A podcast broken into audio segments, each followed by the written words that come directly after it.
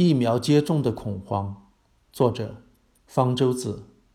在疫苗接种被发明之前，麻疹和天花是几乎每个儿童必过的两个关口。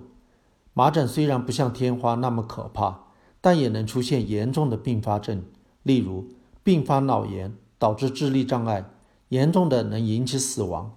当儿童营养不良时，病死率可高达百分之十。麻疹和天花都是由病毒引起的传染性极强的传染病，但是只要得过了，身体就终身对引起它们的病毒有了免疫力，不会再得了。疫苗接种的原理就是人为的让身体接触到没有毒性或者毒性减弱的病毒，从此对该病毒产生免疫力。例如，我们把麻疹病毒放进受精的鸡蛋中培养，让病毒适应了鸡胚细胞的环境。对人体细胞的毒性就减弱了。注射这种减毒疫苗一般不会对人体造成伤害，却能让人体对麻疹病毒产生免疫力。一旦免疫成功，就不会再得麻疹了。麻疹和天花一样，人是它们的唯一宿主。如果世界上每个人都对它们产生了免疫力，病毒没有了藏身之地，就会永远消失。因此。在通过疫苗接种消灭了天花之后，麻疹以及脊髓灰质炎就成为了人类希望能够消灭的下一个传染病。它在某些国家和地区已经被消灭。例如，通过强化免疫计划，美国在两千年宣布消灭了麻疹。风疹和腮腺炎是另两种由病毒引起的、传染性很强的传染病，在儿童中也非常常见。他们同样可以通过疫苗接种来预防。从前，麻疹、风疹和腮腺炎的疫苗是分开接种的，每种疫苗要接种两次，总共要打六针，两针之间至少要间隔一个月。在等待打下个疫苗的过程中，就有可能染上还来不及预防的传染病。有人就想到，如果能把三种疫苗混在一起打，总共打两针就可以了。而且可以同时的预防了三种传染病，这种叫做麻风腮疫苗的三联疫苗，在上个世纪七十年代首次在美国开始使用，逐渐传遍了世界各国。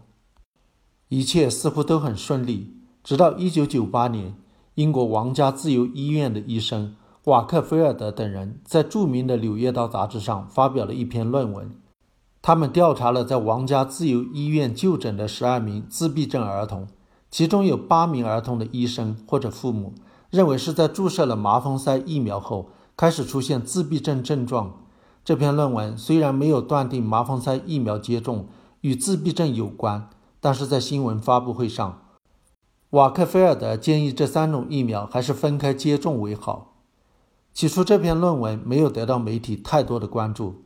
2001年和2002年，瓦克菲尔德在一份鲜为人知的学术刊物上。发表综述介绍其1998年的发现，又发表了两篇实验报告，宣称从患自闭症和肠道疾病的儿童的组织样本中检测到麻疹病毒。瓦克菲尔德的发现突然引起了英国媒体的兴趣，成为2002年英国最重大的科学新闻。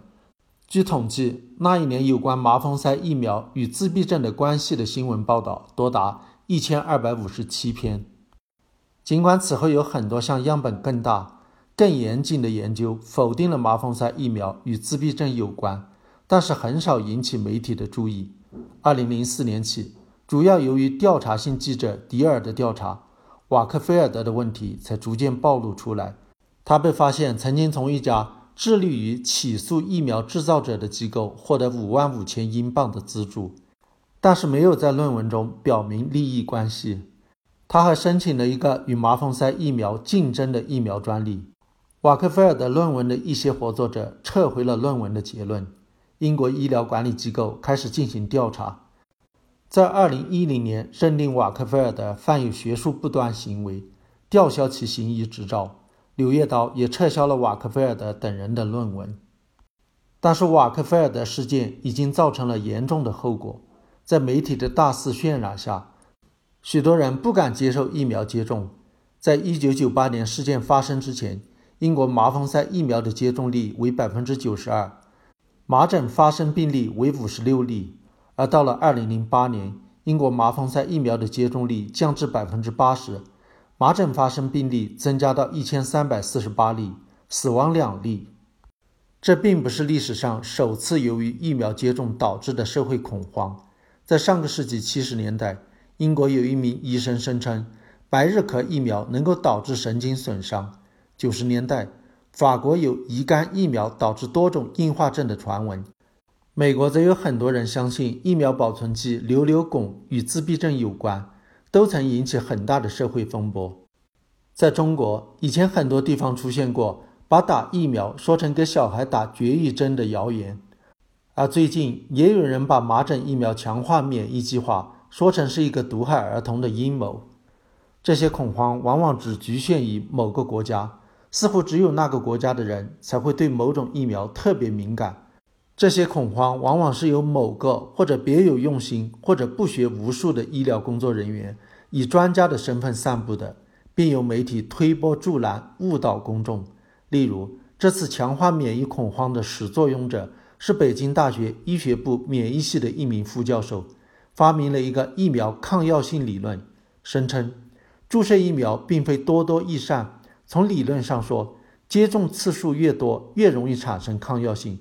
自身患上免疫性疾病的可能性也就越大。这显然是把注射疫苗当成了使用抗生素、抗病毒药物。